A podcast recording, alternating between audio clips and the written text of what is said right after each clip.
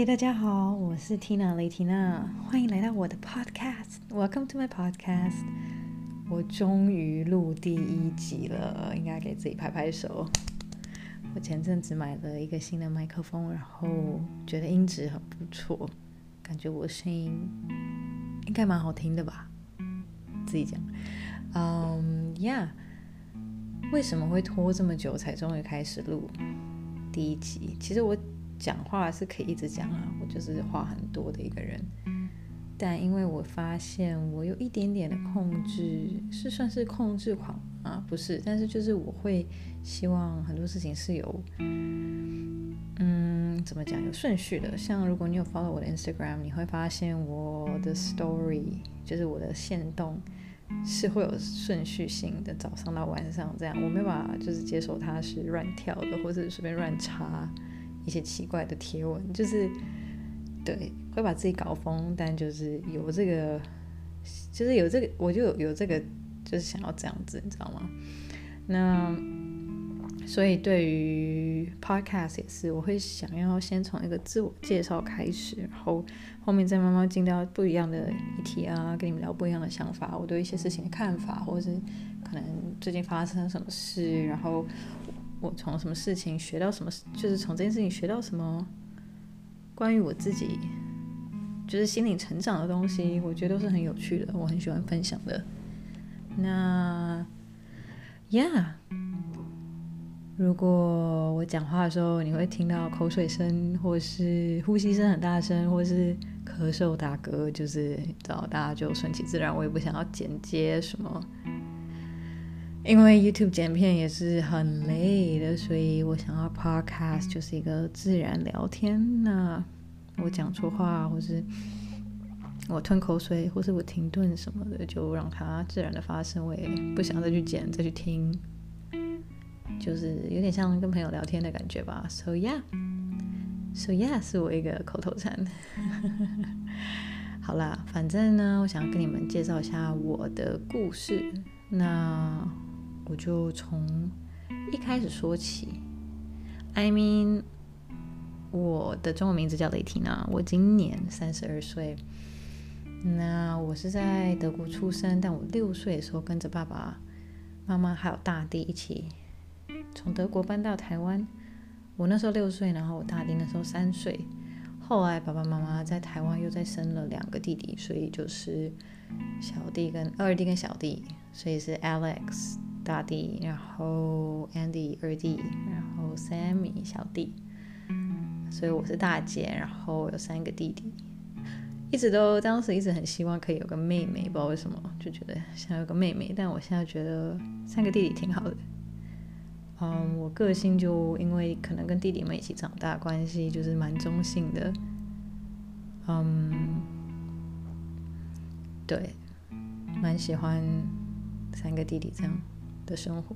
以前会希望有个哥哥啊，或者姐姐照顾我，但后来发现其实弟弟们也是另一种的爱我啦，另一种的照顾我。啊、呃，我们的年纪年龄差，我跟大地差三岁，所以好，我现在三十二，大地是二十九嘛，然后 Andy 是二十五，Sammy 是二十三，所以最小弟弟差我快十岁，Yeah，所以 Yeah，我就那时候六岁的时候来到台湾，一开始完全不会讲中文，但是。我一来到台湾，我爸妈就让我们去读当地的国小。那我在国小的时候是读淡水，那时候在淡水，所以读淡水的邓公国小，遇到一个很好的老师，诶，我到现在还记得他的名字。他就是很有耐心，因为我那时候不会讲中文。但是我跟你说，小朋友学很快，所以他把我抓到旁边，就是慢慢的教，慢慢的教。每每个功课他就陪我慢慢的做，慢慢的跟我。解解释啊什么的，我记得我一两三个月后就会讲中文了，所以我必须说小朋友的学习能力真的很强。因为如果是我现在一个大人，你把我丢到一个新的国家，我还真的是要学一个语言，觉得太难了。但小朋友真的超强，所以如果你有小孩的话，非常推荐把他丢到一个语言双语的环境。让他把这个语言学起来，他长大会会感谢你的。So，我国小好像读到小四吧，然后爸爸的爸爸因为工作关系，我们就搬到高雄，然后所以算是转学生，然后转进，但是因为五六年级好像就是新的换班，就是你就你大家都是新，大家都是换新的。同学，所以还好，也不太算是转学生，就大家都一起重新开始。然后我还记得我那时候是在我们搬到乡下，你知道吗？高雄那时候还是高雄县，然后人物乡八卦寮，我读的是八卦国小。然后我还记得那时候我们是六年爱班，就是它是甲乙丙丁，哎哎，它是怎么算呢？哎，什么？为什么会是爱啊？我是反正就是六年爱班。哎，我忘记了，反正我就是六年爱班，五年爱班这样，好像是吧？还是我记错？对，反正就是很很很复古啦。我觉得我很喜欢那时候的年代。嗯，国小就读了两年，然后就毕业啦。然后那时候开始在舞蹈社上课，但我那时候会去舞蹈社上课，是因为我有一个很崇拜一个同学，然后我就一直觉得她是一个很厉害的女生，就是她高高的，然后就是。啊、呃，那时候他家里感觉很比较有钱，所以他整个气质就是很好。我那时候就有点小小的觉得，哦，好好酷哦。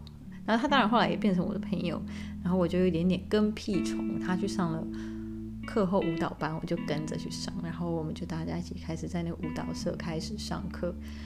呃，殊不知我在舞蹈这块很有天分，然后我我我觉得那舞蹈社就是我课后的一个一个。都会去，好像一个礼拜去两次吧，上芭蕾课这样。那时候才十几岁，然后老师那时候也刚创业，舞蹈社老师也刚创业，然后殊不知我就跟着他跟了十几年，到现在还有联络。啊、呃，他算是一个恩师，因为他也是看着我长大。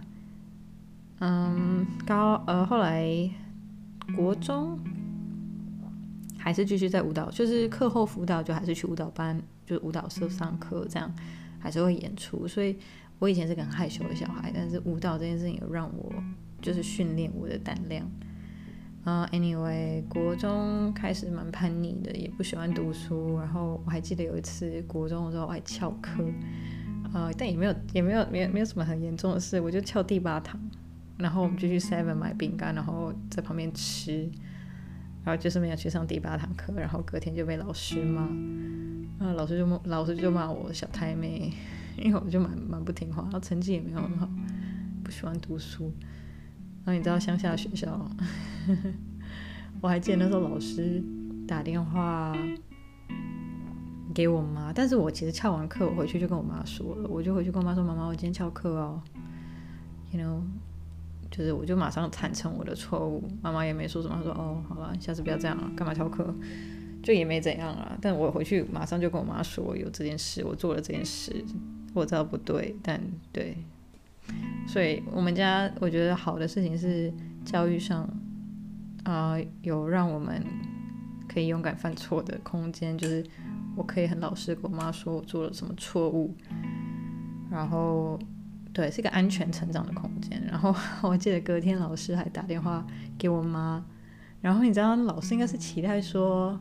我妈会很生气，因为假如好像一般是这样子的，假如小孩翘课，老师打电话给爸妈，爸妈就会把小孩毒打一顿。但是我妈接电话，老师跟她说，老师就跟我妈说，哎，你的女儿翘课啊，不好啊，表现不好啊，什么什么的。我妈就说，哦，我知道。老师整个是安静，他没有，他没有，他没有呃想到说，哎，妈妈竟然知道了，妈妈竟然不生气，妈妈竟然没有觉得。应该打小孩，就是这个小孩自己回去跟妈妈说他翘课，老师有点不知所措，然后就也不能这样。我妈，我妈就是我妈最大，你知道吗？然后那时候国中啊、哦，现在的小孩很幸福，但我们那时候国中是考试考不好就会打，就是我就考我成绩很烂，我永远记得我好像考过三三十几分、二十几分什么的，然后不及格是六十嘛，所以。少一分打一下，然后老师就会拿那个竹棍这样啪啪啪啪啪，然后被打了三十下吧。我妈非常生气，因为我的小孩你不准打，嗯，这我可以打，但是我我其实是蛮，我觉得小孩都会一直都会觉得爸妈很丢脸，我就跟他说不要不要不要不要不要不要不要不要不要去，因为我妈就打算去学校跟老师就是讲啊，不可以打我的小孩。可是我后来就跟我妈说不要不要不要，没关系没关系没关系，让他打让他打，因为我觉得爸妈去学校是一个丢脸的事情。不知道为什么，我当时是这样觉得，好像所有小孩都是这样觉得。所以啊，国中不喜欢读书，叛逆。嗯，但后来因为我有在舞蹈社跳舞的关系，我高中如果我没有舞蹈术科这件事情，我是考上国立学校的。可是因为我有一点点的舞蹈能力，所以我可以用这个方式去六校联招。六校联招就是去考六校联招，等于说是考术科，然后我就可以考，嗯，就不同的大不同的国高中的舞蹈班，像左营高中啊、嘉义女中、佳琪女中，还有什么，就是有六间学校有在招舞蹈班的学生，那他们成绩不用太好，然后你要用术课的方式去入到这个学校，所以很感谢当时舞蹈社老师跟我提了说，哎，你可以去做这件事情。然后我就去考了舞蹈班，殊不知考上了。嗯，我有先天的条件吧，因为我身体就是能力。嗯，我觉得当个舞者有有有两种，一种是很努力，一种是条件不错。我算努力，但我也是算条件很好，就是我脚背啊、筋开腰软这种。当时，所以。我也不知道怎么感谢感谢老天，就是我考上了佳琪女中，台南佳琪女中，现在是现在好像不是男女中了，现在是中学，但是那是台南第二志愿。我这个成绩很差的小朋友，竟然考上了台南第二志愿女校，就是我非常感谢，就是这件事情。然后，然后好像也是我的口头禅，呃，考上了之后。好像是我人生的一个很大的转捩点，因为我现在进到了一个数科科班，科班是非常严格的，就是我们要考术科，我们因为你成绩不好，学科就考一考，就是你知道，I don't know，不太一样，在那边压力很大，然后又要演出，然后老师就是你一直都要演出表演，身体能力就是一切都写在身体上。所以你混，你也没办法混，呃，然后当时开启了我一个爱面子吧，因为我是一个从零开始的舞舞蹈班的同学，因为我只是平常下课自己，你知道，在就是舞蹈社跳跳舞，这样跳跳街舞啊，跳跳芭蕾就乱跳。我很多同学都是科班出来的，科班意思就是他们从国中就是舞蹈班，就是有在经过专业训练。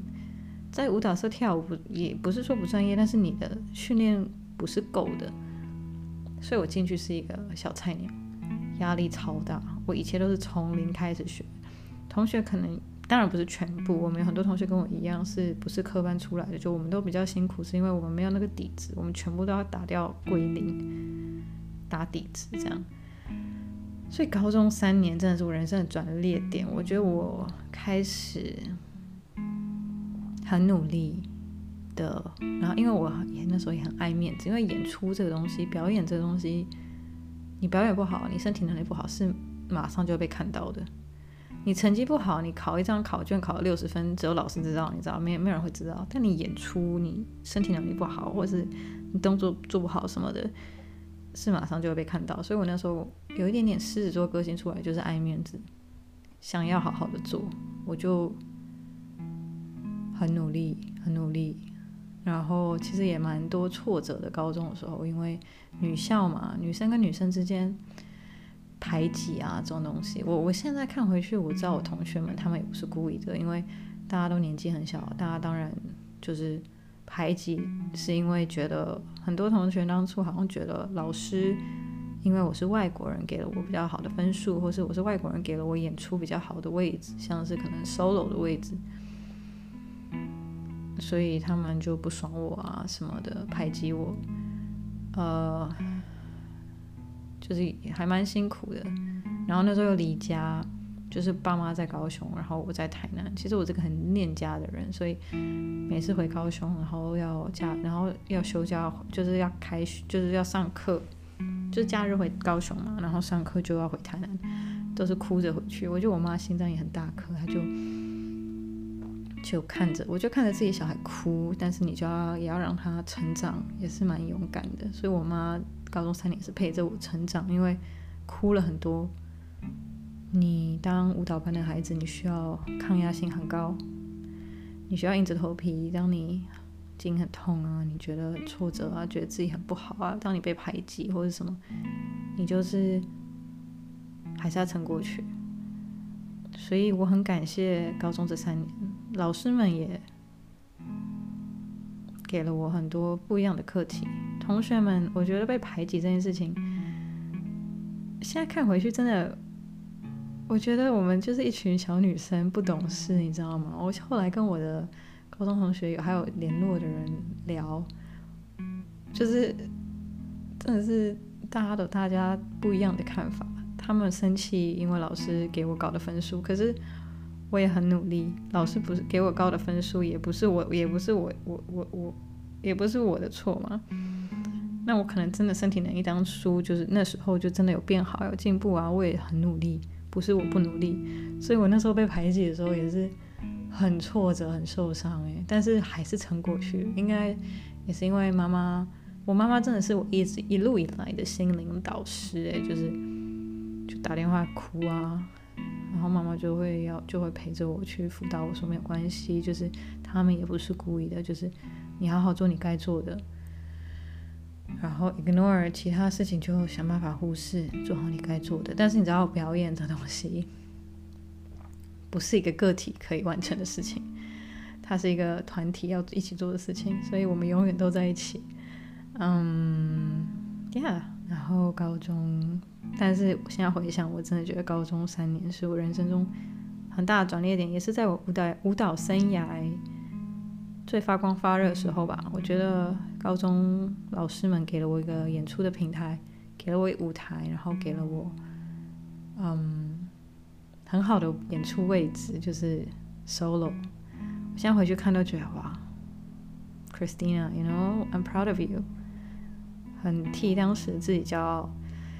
嗯，yeah，但是后来到了大学，我完全就是多罗奇，就是高中是一个发光发热、很努力，然后真的是一直在突破自己的一个时光。高中毕业之后。我其实不是很清楚到底发生了什么事，我只记得我高中毕业后，我妈让我回德国两个月，就是我家人也没什么钱，但是她我妈跟我好像跟她朋友借钱，我不是很清楚她那个钱怎么来的。我们家真的一直以来金钱上都很辛苦，我爸妈真的养我们四个小孩养得很辛苦，真的是 感谢他。那他为了要让我回德国看看。可能是跟朋友借钱还是什么什么，不知道怎么哪里生的钱，让我一个人飞去德国看看奶奶啊，看看亲戚啊，看看德国生活。那这趟暑假这趟去完之后，我就回台湾，我就上大学。不知道是因为文化冲击嘛，就是回德国看了一趟，回到台湾突然觉得说，哦哦，现在是就是这这这哈，you know。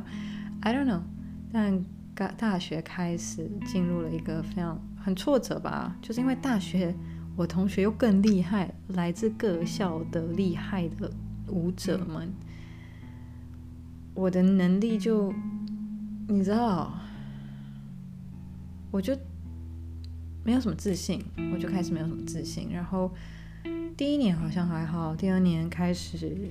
我我不是很记得，我也好像有点选择性忘记大学四年，因为后来在大学四年开始很讨厌舞蹈，还很讨厌自己，你知道吗？很讨厌自己的身体，觉得自己很胖，觉得自己很没有价值，觉得自己，然后真的是很忧郁，忧郁到我永远记得我那天住在住在住在宿舍里面，然后我打电话跟我妈说，you know，就是，但是这是我唯一一次这样讲，我后来再也没有这种状况，因为。就是不值得，但我那时候好像记得，我就跟妈说，我真的很想要死。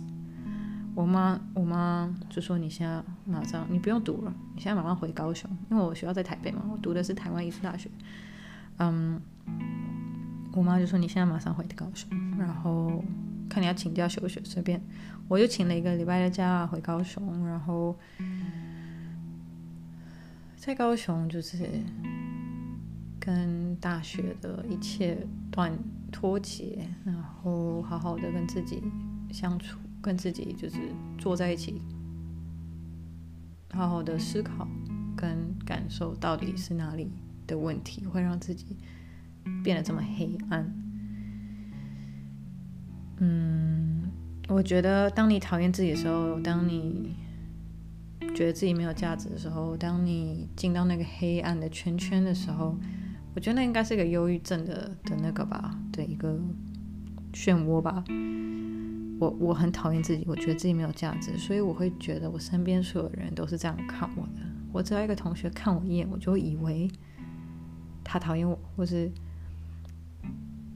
我我那时候还暴饮暴食，我还饮食失调，就是因为我我不知道，但是我跟你说真的很恐怖。那时候胖到六十五公斤、六十七公斤，就是真的就是差很多，反差其实蛮大。从高中那么那么光鲜亮丽到大学整个胖，然后舞蹈能力也不好，然后我其实觉得很丢脸，我真的觉得自己很丢脸。可是就是一个恶性循环的在发生，暴饮暴食，然后又节食，我就会。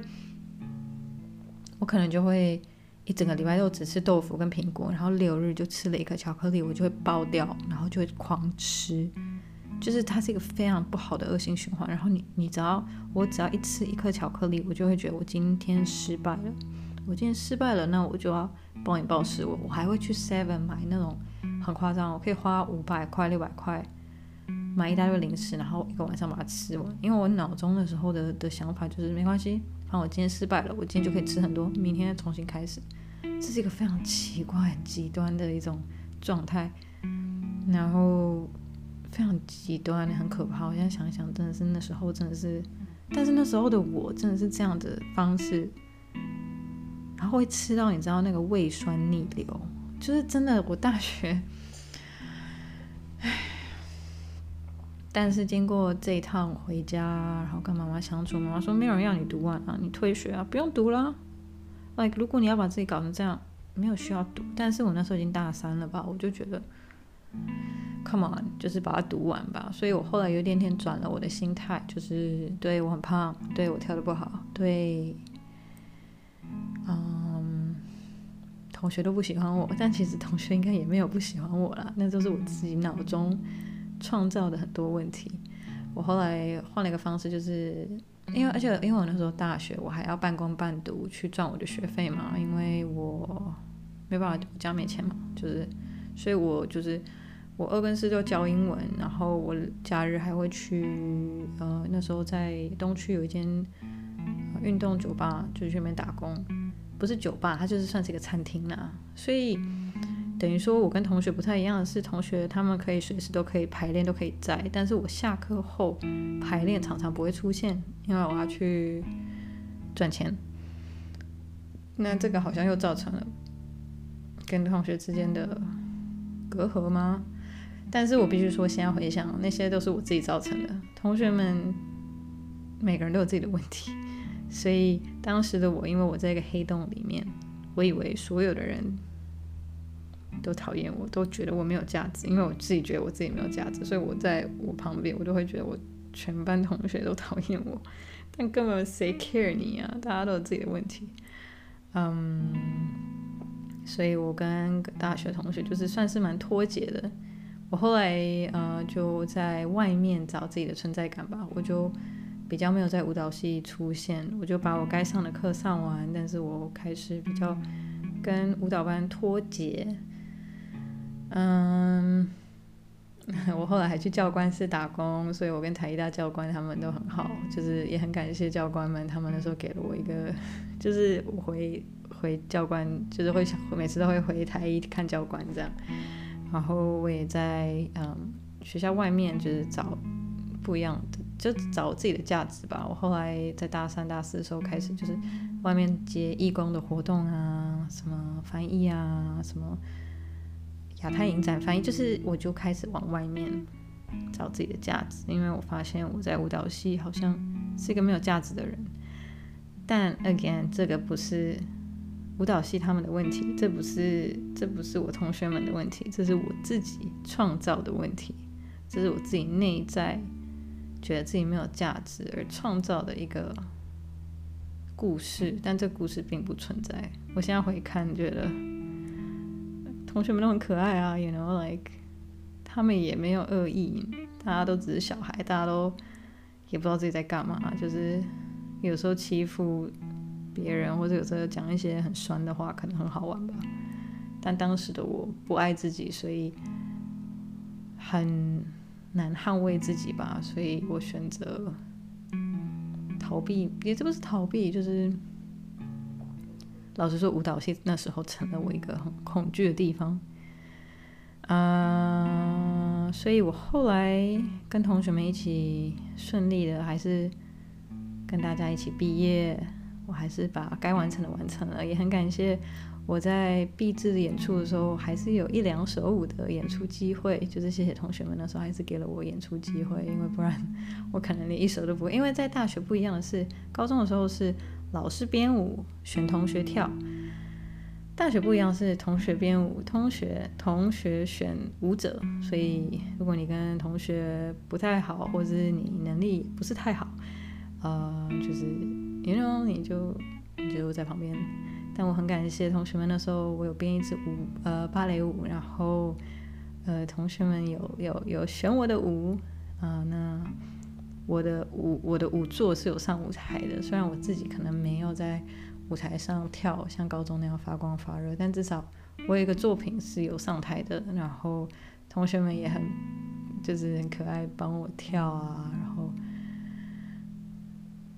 嗯，大学真的是也是就反差很大，嗯，不简单，嗯，但现在回看，真的是我自己的黑洞创造了并不存在的一些故事。我的同学们其实都很可爱，很好笑。我现在回去看，当然我们也都几乎没联络，但是我同学们都超有才华，又还是很多人在舞蹈系、舞蹈圈里面发光发热。我觉得，嗯。但我后来就没有就离开舞蹈圈了。但是跳舞这件事情好像就是一辈子的，我的我的一部分吧。我现在还是很爱跳舞啊，我还是在健身房会跳跳舞这样。OK，所以大学后来我还是延毕了两年吧，因为我的居留证的关系。嗯，OK，这又是另外一个故事，关于我居留权。哎呦，刚骨头跳，有听到吗？我后来大学延毕是为了延期我的居留证，就是，嗯，我好像延毕两年吧，因为我拿学生签的话，居留证就可以自动延期。那延毕也不是什么问题，我就是让自己一个学科被当，然后就在那边拖，嗯，然后拿学生证也不错，那时候高铁还可以打五折还是什么的，还不错。OK。居留证的事情，我在台湾从六岁到那时候可能二十几岁，所以我在台湾二十几年。但是因为那时候的法律，嗯，因为我们全家来台湾的时候，那我们好像是算是第二十几年前第一批外国人，然后外国人又生了小孩，所以台湾那时候的移民法是比较嗯落后，呃，比较没有 update。所以他们没有想过会有小孩在台湾长大，所以当我们长大之后，法条其实跟我们的成长没有一起接轨。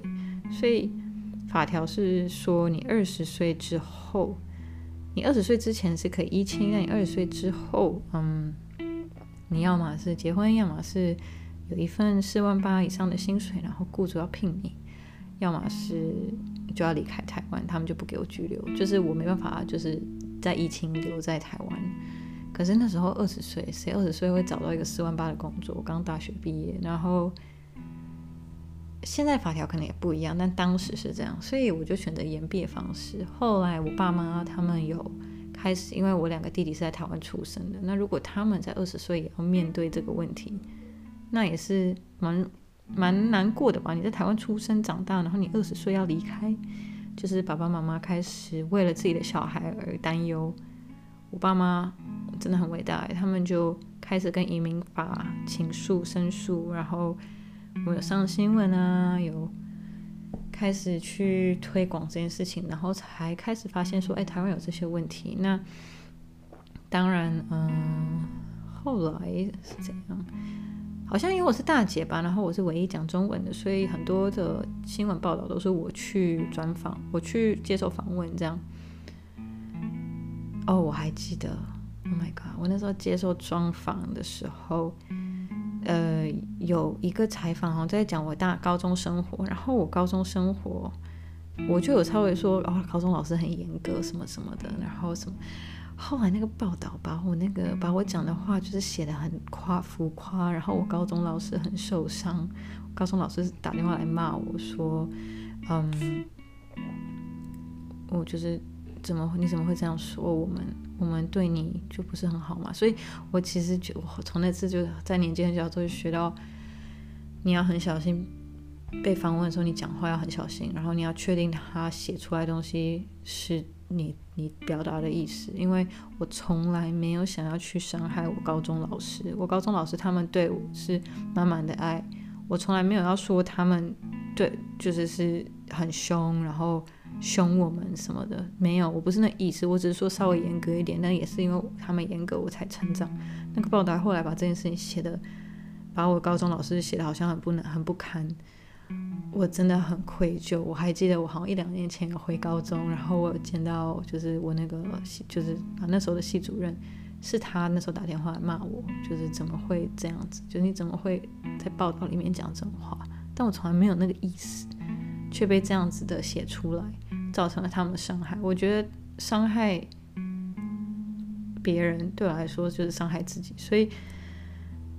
我愧疚了很多年，然后我有个习惯，就是每几年就会回去看老师，所以我那天就有回去。当然，我有有一点点恐惧，因为我好像有啊，我好像在大学的时候有跟老师道过歉，就是啊，我大学老师也很好，我大学我有跟大学老师聊过这件事情，我大学老师认识我高中老师，所以他们就是我大学老师有帮我跟高中老师就是沟通，然后连线，所以我们那时候其实已经有见面，然后已经有。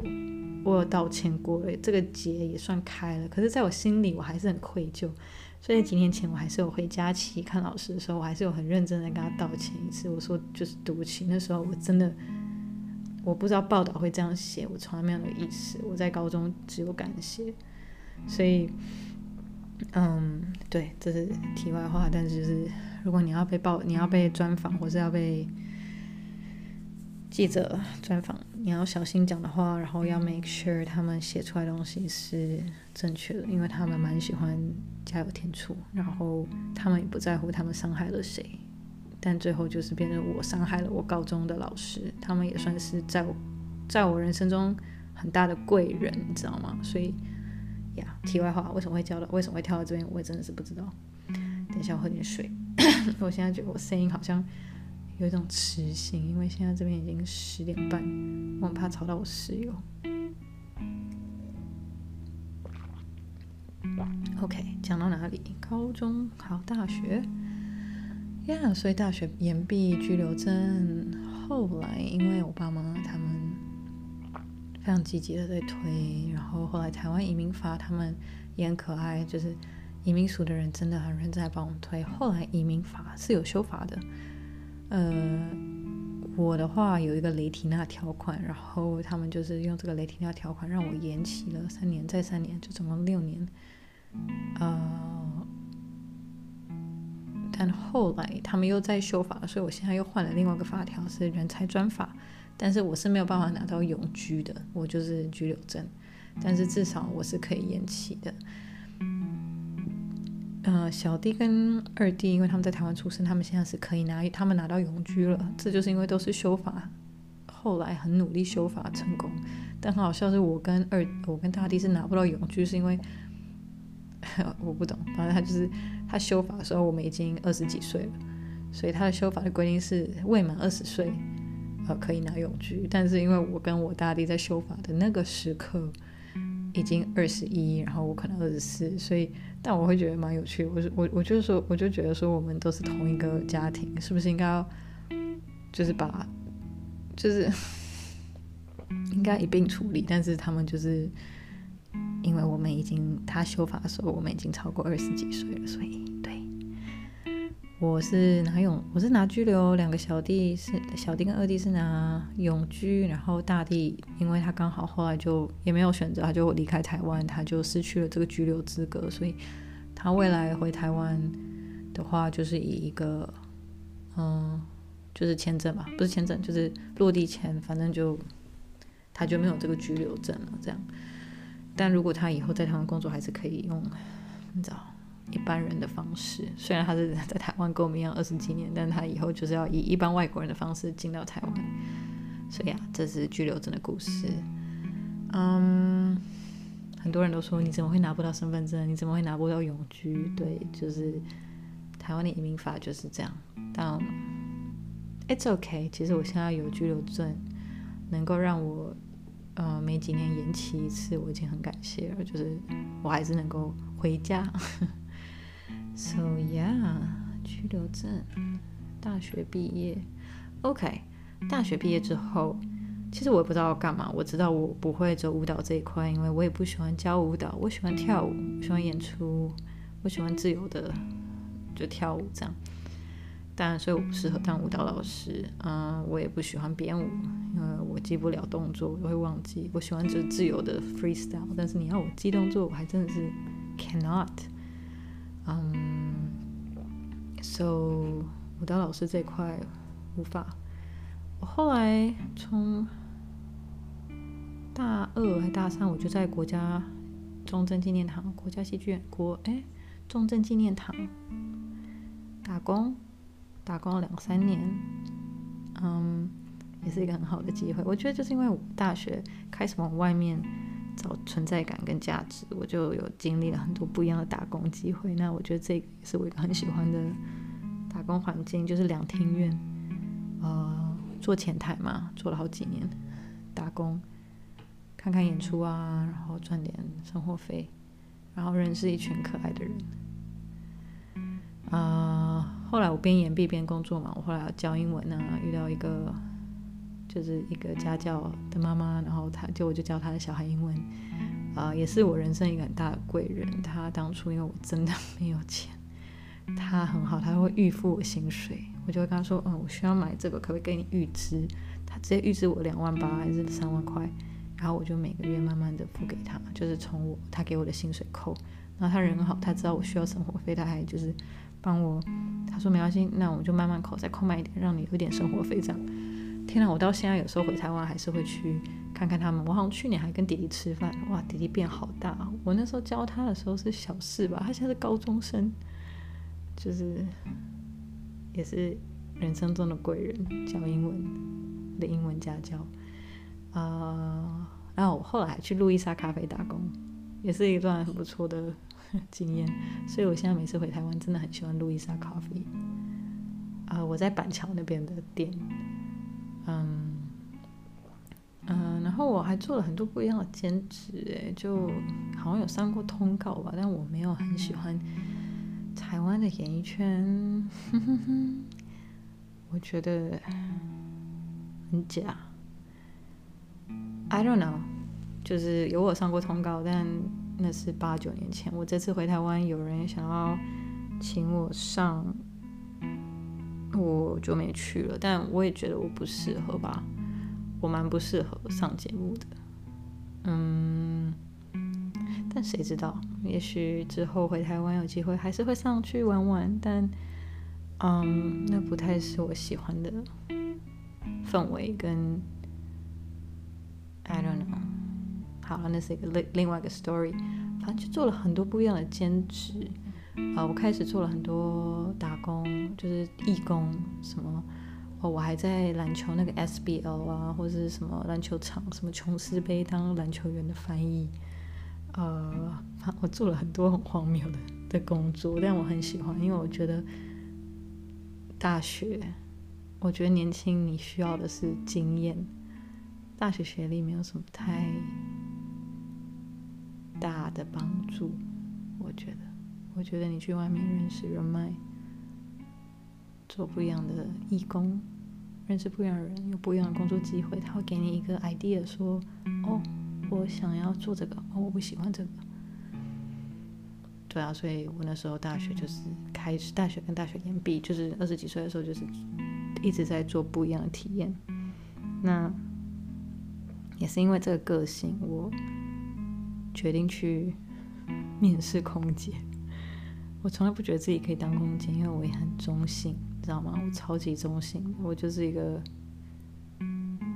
不喜欢化妆的女生，就很好笑。我是个演演员、演出者、舞者，那都是要化浓妆，但是我平常是不喜欢化妆、不喜欢打扮，就是，所以我一直想说，啊，空姐穿裙子，化妆很美，I cannot。但因为我有个朋友刚好在阿联酋航空，然后我就蛮好奇他们的面试是怎样。所以我就去面试了，但我那时候面试的想法只是一个体验，我想去体验看看这个面试是怎样。就是我那时候的想法是多面试不一样的东西，我我面试就更有经验，我以后要面试我想要的工作就更有经验，对啊，因为面试也是需要经验的，就是要需要挫挫败，然后越来越有自信，就知道面试是什么样子啊，你大概知道要怎么面试，你知道。所以啊，殊不知考上了卡达航空。开启了我卡达空姐六年的生活，那也是我人生中非常重要的六年。我觉得我可以之后再录一集，就是关于当空姐这一块。嗯，当空姐完，后来疫情嘛，嗯，我其实是一半被迫离开卡达，这东西我好像没有。在 YouTube 上面分享过，因为这东西很，嗯，呀、yeah，就是我觉得这不是大家都可以，对，我不想，我不想上新闻，你知道，所以呃，我那时候一部分是因为选择，嗯，一部分是因为我居留权要过期，如果不现在不回台湾的话，我就会失去台湾居留资格，所以我选择台湾。那另一部分也是因为那时候卡达航空强迫大家打疫苗，嗯，我并不想要打疫苗，所以他们请一半，他们算是请辞我啦，但我就离职了，呃，这不知道。这么老实分享是好的是坏的，但对，这就是我我的选择，我人生的选择。那我觉得关于疫苗这一块，我可以再跟你们分享更多。但我做了那样的选择，所以我离开了卡达，刚好回到台湾。我觉得人生的安排也很妙。回到台湾一个月后，我爸就过世了。嗯，我觉得人生的安排很奇怪，就是。他安排了我回到妈妈身边。当这件事情发生的时候，我在妈妈身边。我们是跟家人在一起的。嗯，爸爸是在德国过世的，他就是心脏停了。但生命的安排就是我刚好回到家了，陪妈妈跟你妈妈一起度过这件事情。嗯，所以我一直都相信 everything happens for a reason，任何事情发生都是有原因的。后来。这件事情也算是重伤我吧。我为了转移注意力，开始去当英文老师，去补习班。Oh my god，真的是 cannot！台湾的补习班我真的无法，我差点得忧郁症。就是我看这些小孩每天被关在补习班里面，我去教他们，他们也不想学嘛。你不想学，我也不想教啊。然后他们，看他们这样，我真的觉得很痛苦，所以我做了一个月，我就做不了。我真的无法欸。就是，就算那个当英文老师在台湾薪水是不错的，你知道吗？但是我宁愿不要那个钱，我去咖啡厅打工。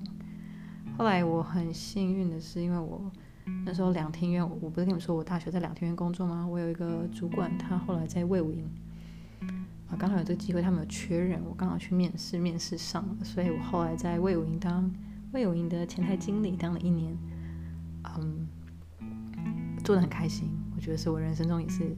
很棒的一年，呃，很开心。就是你看，我就是英文老师，我不想做英文老师，薪水比较好哦。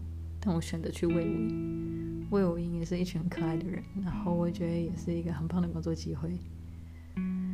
做了一年，嗯，算是魏武营，算是就是就是我魏武营这个朋友，他跟我介绍这个工作机会，也算是有点拯救了我失去爸爸的心痛吧。因为魏有营开始转移了我的注意力，就是当然我还是每天哭，可是至少魏有营的工作环境是开心的，然后我每天去的同事也很可爱，哦，我至少我心痛就是一下，然后就是可以忙一些事情，所以魏有营算是一个我疗伤的过程的陪伴我的一个工作机会。嗯，后来在二零二二年吧，十月的时候。我的心好像好多了，我就发现自己有那么一点不太适应台湾的生活，不是啊，是非常不适应台湾的生活。呃，不知道怎么说，就是好像不太适合我。我还有更多想要做的事情，我还有更多想要闯的冒险，所以啊，我就离开了魏有营，很很。Sorry，就是很感谢我的主管，但也很 Sorry，因为我只做了六十个多月吧，我就给人家离职，真是玻璃毛。但对啊，我那时候人生心有想要去旅行，所以刚好也因为爸爸过世，然后妈妈也要离开台湾，所以就妈妈也没有家了嘛。这个东西又是另外一个 story。但是就是我们家把高雄的家退租，跟妈妈一起回德国。那回德国后，我们也没有家，就是借住大弟的家。后来妈妈也去找去别的国家找她朋友，我就开始我背包客的旅行，我就旅行了几个月。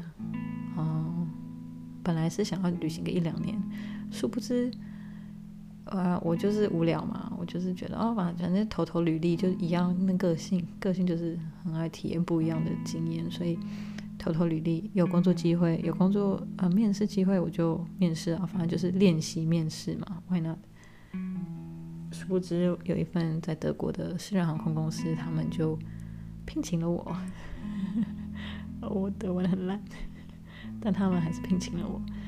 啊、呃，我就在去年的十月得到了这份工作，嗯，开始了在德国，嗯，生活。为什么会想要在德国生活？是因为我从来没有在德国生活过。我一直说我是半德国人，但我其实就是个台湾人，you know。但是我想要，可能也是爸爸的离开吧，我想要找回他的根吧，就是我想要在他的国家去体验德国的生活，去更了解我德国的这一块。毕竟我是个德，就是我护照是个德国人，我协议里面是德国波兰人。